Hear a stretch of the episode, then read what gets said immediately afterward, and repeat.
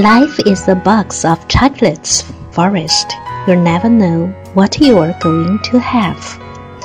生活就像一盒巧克力，你永远不知道下一块会是什么。我心怀好奇与期待，那些味道如何充实我的灵魂与现实。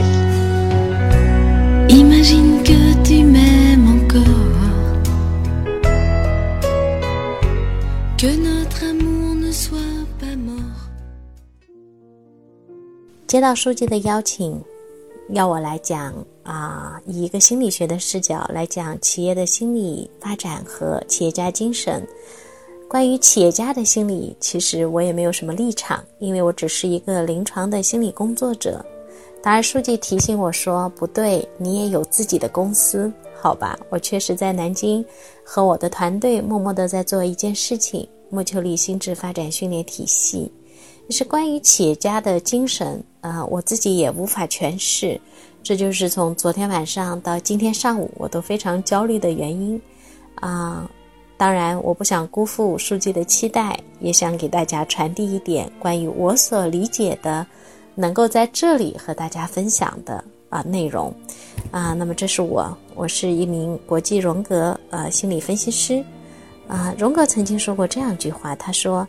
自信化是世界上最重要的一件事，啊，为什么说自信化是世界上最重要的一件事情？嗯，因为呃，自信化呢，它是使我们一个人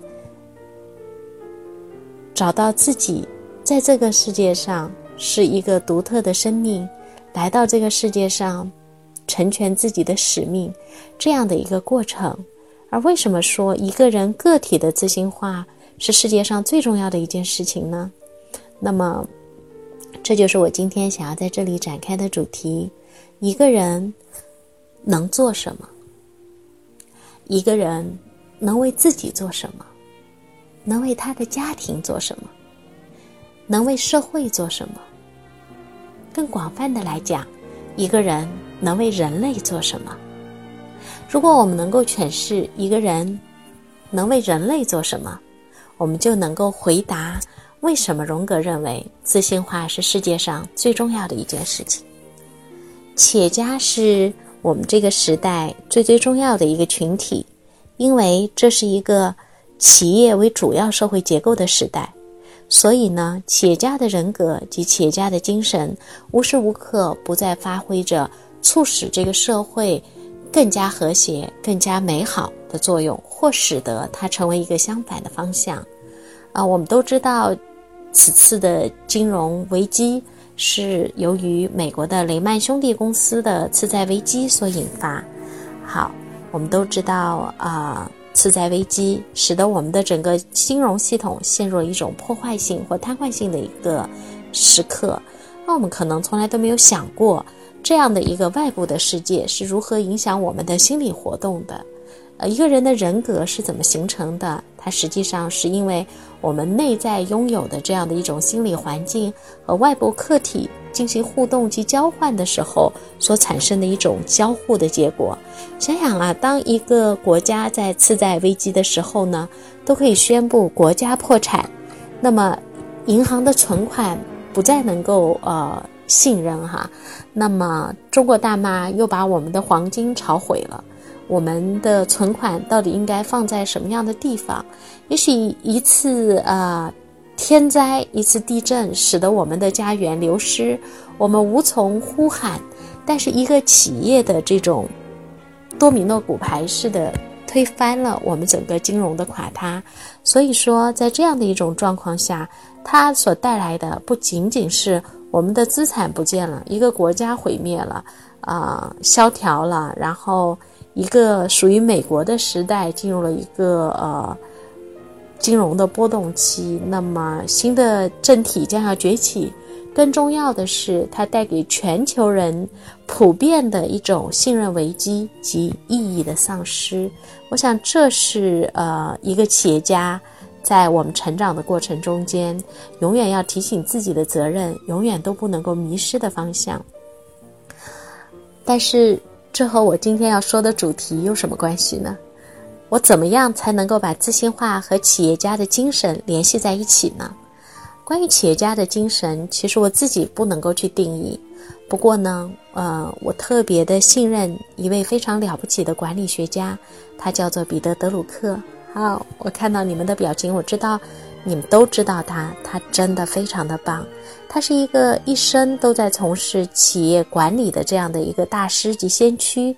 可是很奇怪的是，他是一个个人工作者，他一生没有用过很多的秘书，没有用过很多的助理。他定位自己是一个思想家，一个作家。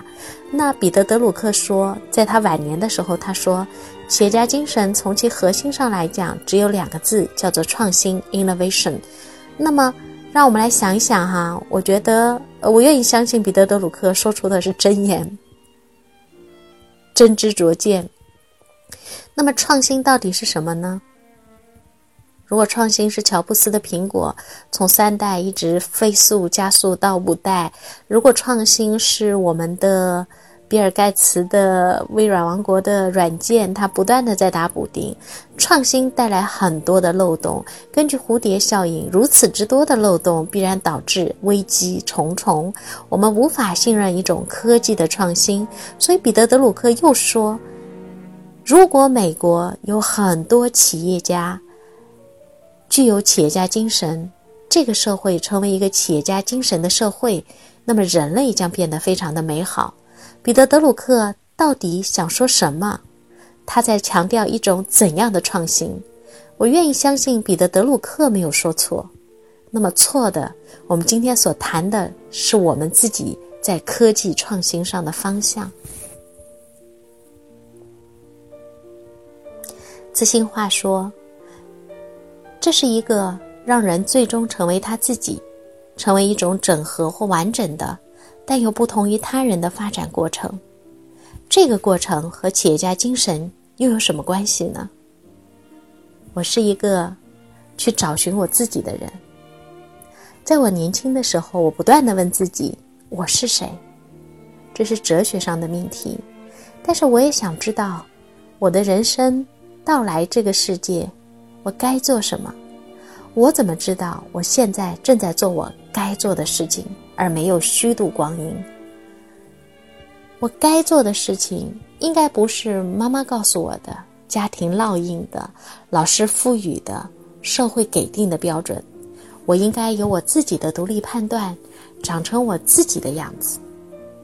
但这个想法，在我三十岁之前，都在不断的碰壁。我花了五百多个小时的分析的时光，把自己纯纯粹粹的当成一个个体来进行分析。那我的分析是这样的：三个阶段，在第一个阶段，我花半生时光接受自己是尘埃中的一粒，而分析又使我用半生时光知道，我们是与生俱来的，内在就拥有真善美的宝石。那我现在出示的图片是一张高倍望远镜下的，嗯，沙子的图片。我非常喜欢这些图片，想想。在数十亿的人群之中，我们淹没的如同一粒沙子。但如果我们愿意细微的去看我们自己，我们就会发现，在内在的核心，人人都是宝石。在我的分析的第二个阶段，我发现没有一个人能离开他所在的时代而生活着。我们七十年代的人、八十年代的人、九十年代的人。因为我们外部生存环境的变化，使得我们塑造了自己独特的价值观。而在我分析的第三个阶段，我会发现，我们心灵中最有生命力的东西来自于我们的文化。所以啊，我开始爱上我的中国文化。事实上呢，我自己本人的呃英语是非常好的。在我早期的职业生涯中间，我也担任专业的翻译工作，嗯。我认为国外的很多东西都比我们国内的先进，啊，我无法以我是一个中国人而产生一种血脉上的骄傲。可是，在做啊荣格分析，借助一个西方的理论的过程中间，我却找到了我血脉中的骄傲。当外国人说中国人真粗鲁的时候，我会告诉他说：不，这是一种另类的文明，另类的礼貌。啊，那所以，我我还喜欢这样的一句话：荣格说，在四十岁之后，只有以为告别人生做好准备的人，才能继续在生活中朝气蓬勃。那么，那种为生而生的人，未必能生。让我们看一棵树，树把它自己的根扎根在深深的土壤之中，它扎的根越深，它的枝叶就越能够繁茂。一枯一荣，是树在春天的时候自然的姿态。创新不需要刻意，是一棵树在春天到来的时候，它发出的嫩芽。那是一个从内部生发的过程，这样的一种创新永远不会破坏自然和自然安宁。新荣生发是一种自然的状态，消失而去是生命形态的一种转化。常青常绿是一种无为的结果，创新是生命蓬勃生机的一种自然交替。在这个意义上，我们可以说。彼得·德鲁克在最后的箴言没有犯错。今天是我们青商会的第二届换届选举，我们可能因为焦虑，可能因为外部的压力，可能因为竞争，可能因为很多很多东西，错过了很多次去看花开花落。但是从今天开始，我期望大家一定不要错过这一次，不要错过今生。属于您的繁花似锦，在最后的时候，我感恩二零一四。二零一四没有战争，没有海啸，没有地震，没有国家宣布国家破产。IPAC 会议成功的举行，彭妈妈赢得了世界。在这样的二零一四。向二零一五迈进的时候，我祝福我们所有人类的二零一五，祝我们扎根越深，花开越盛。谢谢大家。